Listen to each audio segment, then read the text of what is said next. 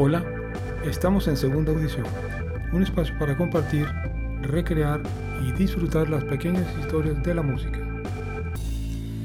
Siempre atentos a compartir con ustedes información útil, variada, sobre todos los temas posibles que involucran a la música.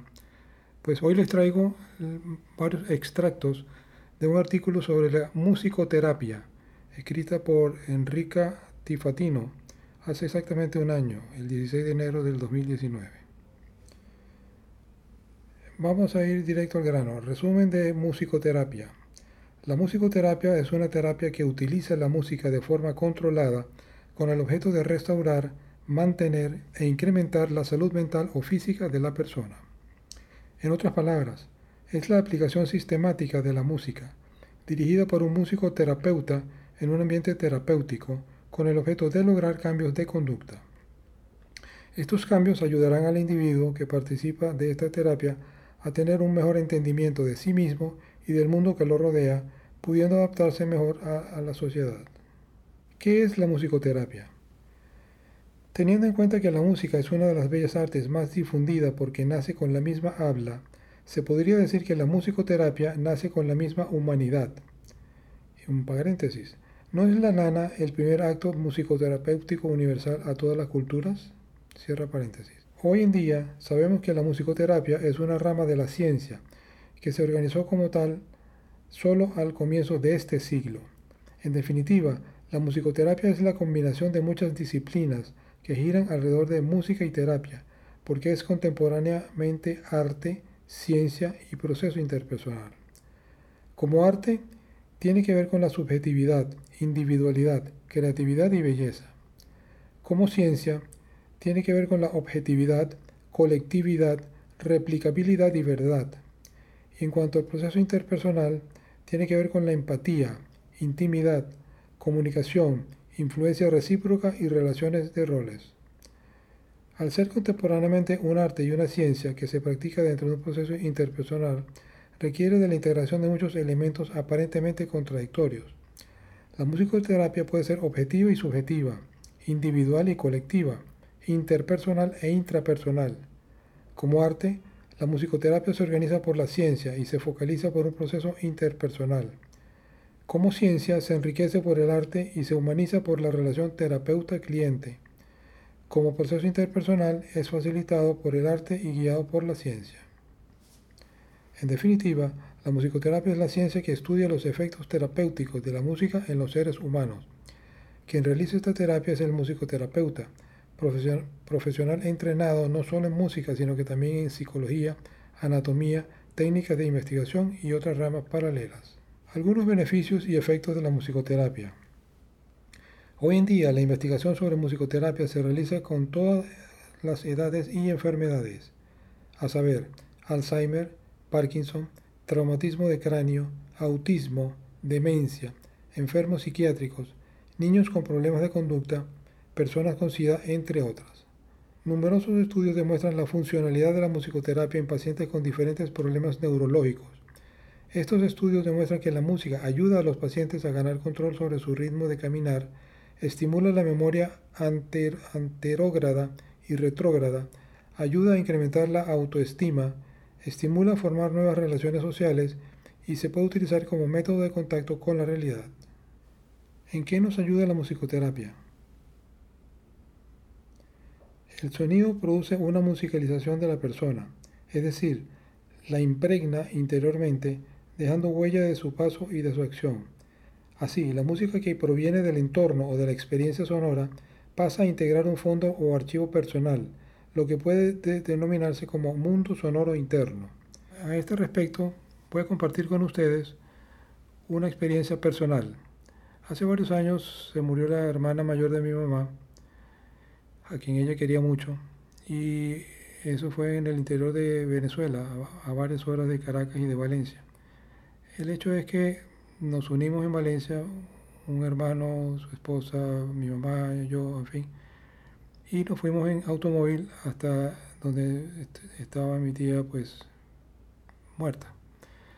Yo me pregunté, bueno, ¿qué voy a hacer con la música. Llevo música, no, no, no, no oímos música. ¿Qué, qué hacer?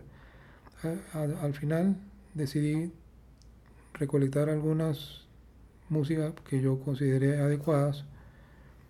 Y bueno, estuvimos dos o tres días en carretera con mucho tiempo de, escuchar y de poner música.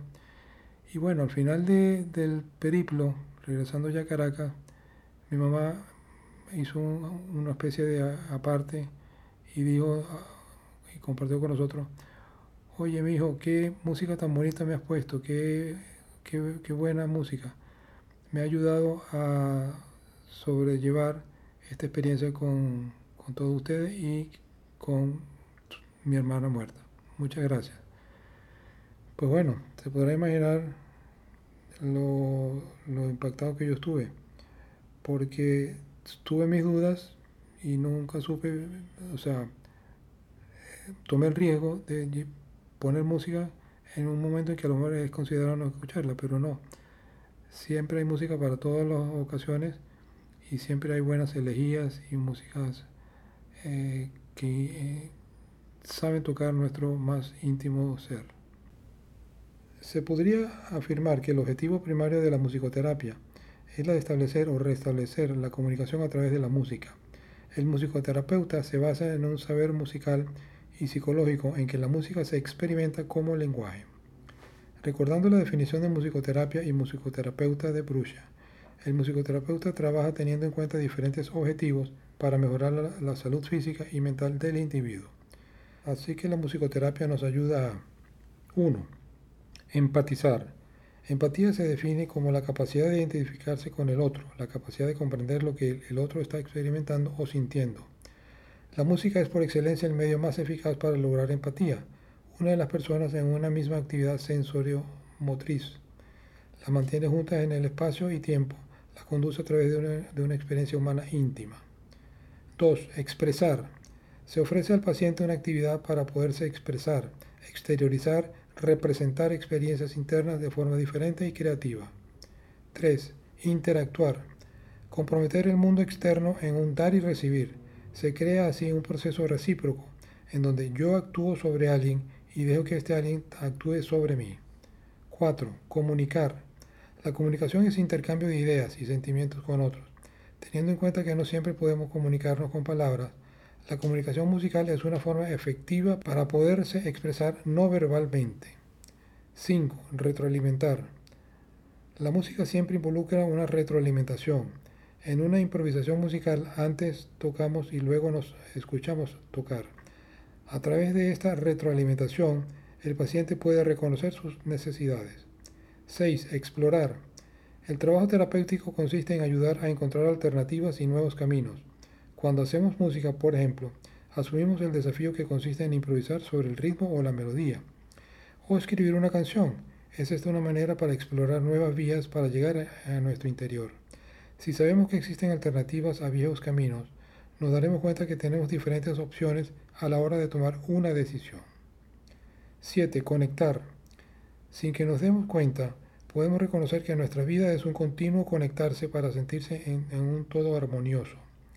Esto porque el hombre es un ser holístico, en que habita en diferentes planos, el mental, corporal, emocional y espiritual. La conexión implica reconocer un equilibrio entre estos cuatro planos.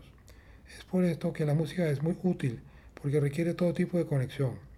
Conectamos el oído con nuestra mente, pensamientos y sentimientos. Número 8. Reparar. Durante un proceso terapéutico pasamos por un proceso de duelo, pérdida, cambio. Reparar, en forma, reparar forma parte de este proceso. El musicoterapeuta es la guía que ayuda al paciente a encontrar sus necesidades. Provee al paciente aquello de lo cual se ha privado restituyendo algo o alguien que perdió, compensarle una herida o una enfermedad. La musicoterapia nos brinda la oportunidad de viajar por experiencias musicales que nos permiten encontrar nuevas necesidades y reparar nuestros atascos. Número 9. Validar. La validación puede venir del terapeuta o de la misma música. Cuando un paciente hace música, esto conlleva atención y elogios, y consecuente a esto se notará un crecimiento de la, de la autoestima y una reafirmación del propio ser. Y número 10, motivar. La motivación es un elemento terapéutico esencial. Si falta motivación, se obstruye el cambio. Como las actividades transcurren en la música, hay más motivación. Concluyendo, podemos afirmar que por medio de la música se crea un nexo de comunicación entre terapeuta y paciente, lo que permite lograr mejorías en los distintos trastornos. En este proceso se recurre a distintas técnicas según cada persona y su tipo de problema. Durante la sesión de musicoterapia, la persona experimenta nuevas formas para expresar sus emociones, reacciona ante el estímulo sonoro, despierta vivencias ocultas en su subconsciente, se expresa a través de otros medios expresivos. Cada sesión deberá incluir una fase de calentamiento para entrar en contacto con el paciente y evaluar su estado.